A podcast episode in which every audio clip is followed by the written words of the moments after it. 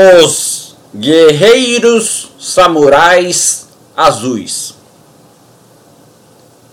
Certa vez, o Oliver Tsubasa contou ao seu neto recordações dos seus tempos de futebol, no auge de sua trajetória profissional.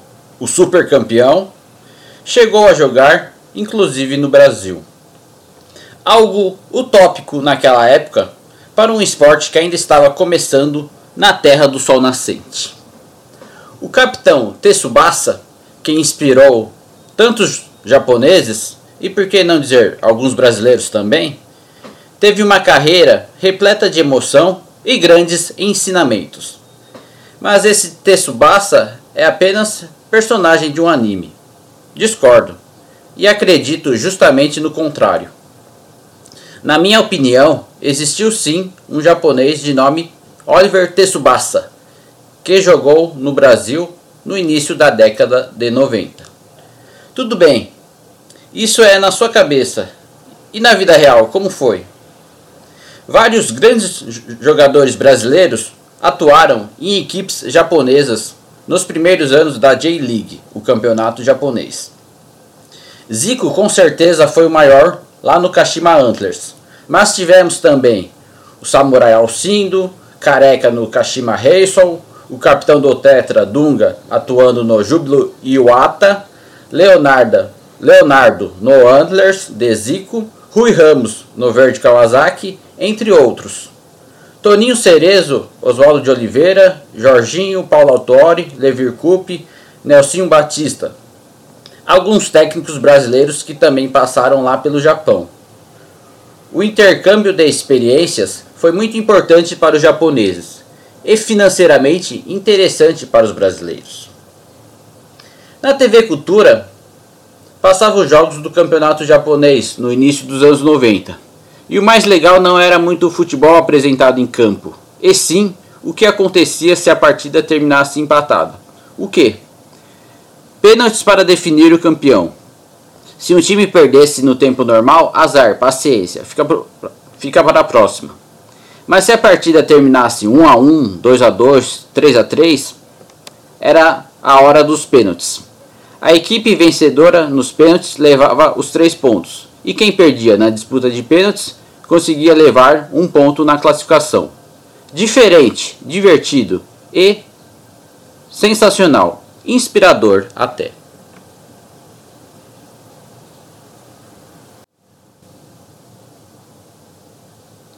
Alguns japoneses tiveram breves passagens pelo futebol brasileiro. Miura um dos principais jogadores de todos os tempos e que, mesmo aos 54 anos, ainda está nativa, foi um deles. É verdade esse bilhete. A lenda japonesa jogou no Santos, no Coritiba, entre outros, nos anos 80 e 90. E mais recentemente, tivemos Keisuke Honda, no Botafogo do Rio de Janeiro. Porém, ficou pouco tempo. Na Copa de 2018 tivemos um confronto sensacional nas oitavas de final. O jogo entre Bélgica versus Japão teve todos os elementos de um filme épico. Relembrando aqui. Ha Haraguchi marcou aos 48 e Inui aos 52. Estava pintando o Japão nas quartas, tirando aquele bom time da Bélgica de 2018.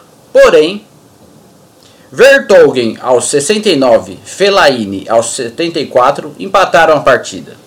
Já estava excelente e histórico para a compenetrada seleção japonesa. Levaria um jogo para a prorrogação. Só que, nos acréscimos, Shadi marcou o terceiro gol da Bélgica aos 90 mais 4.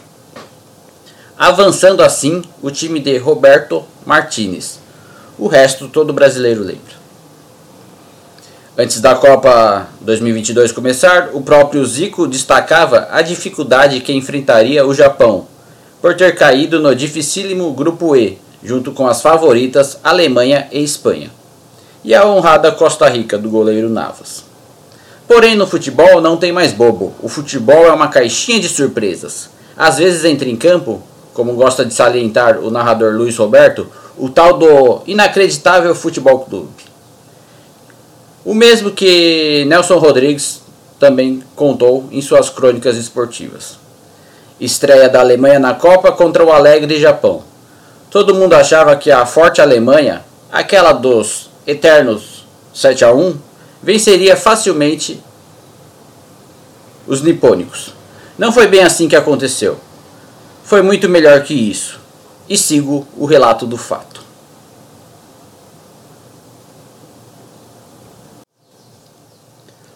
Logo aos 7 minutos do primeiro tempo, o careca Maeda marcou um gol após contra-ataque rápido do Japão.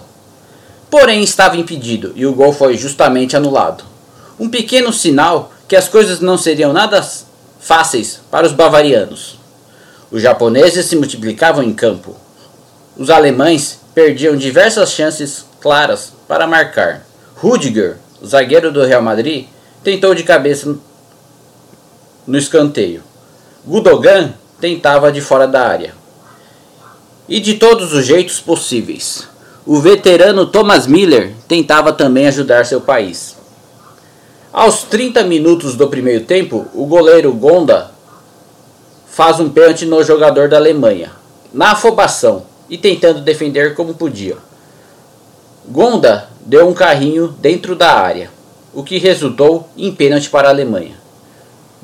Gundogan, aquele do bigode, chutou e converteu aos 33 do primeiro tempo, gol da Alemanha.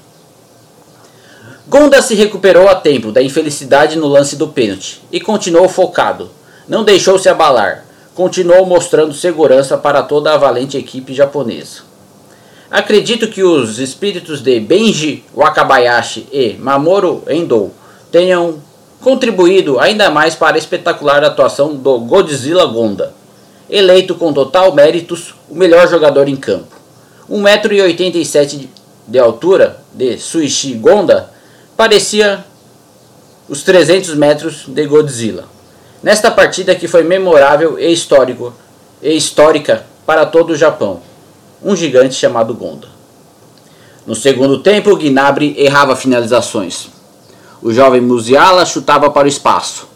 Nesse lance, acredito que Wakabayashi defendeu com o seu chute karateca, mas é só achismo. Ou não.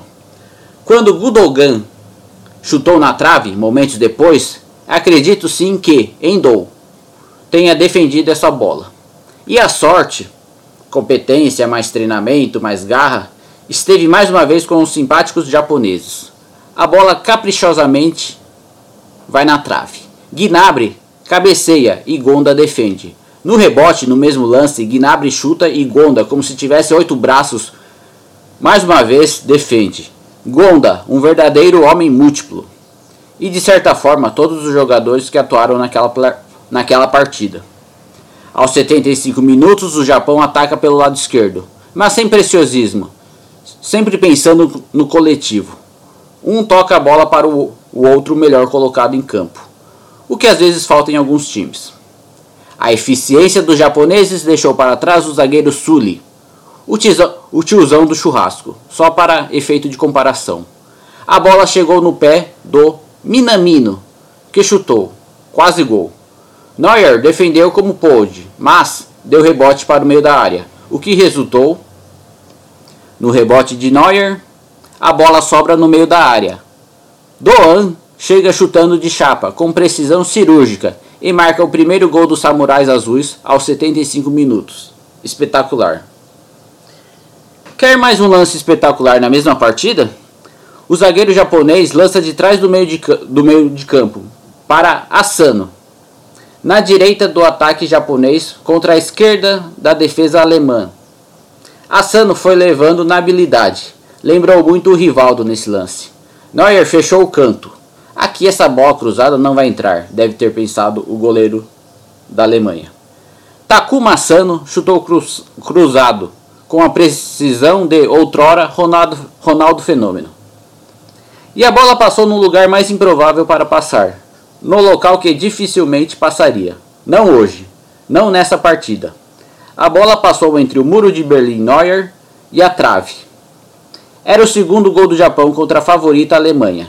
Asano, impressionante, aos 82 minutos, colocou a equipe japonesa em ampla vantagem. Asano dominou com categoria o lançamento que veio de trás do meio de campo, deixando na saudade o número 23 da Alemanha. Que lance! Que finalização!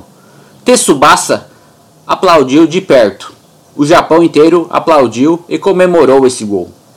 E todo mundo que gosta e acompanha o mais imprevisível dos esportes também aplaudiu. Nosso querido futebol.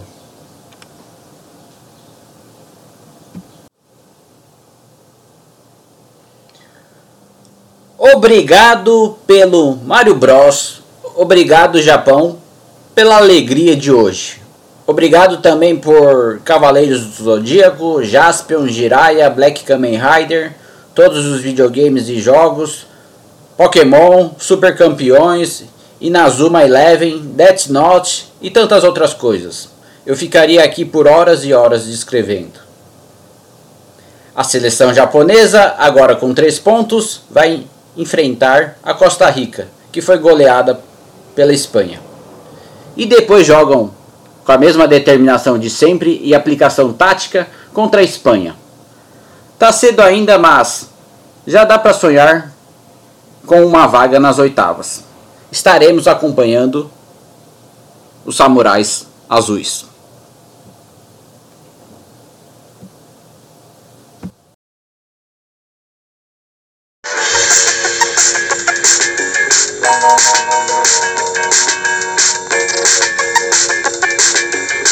人間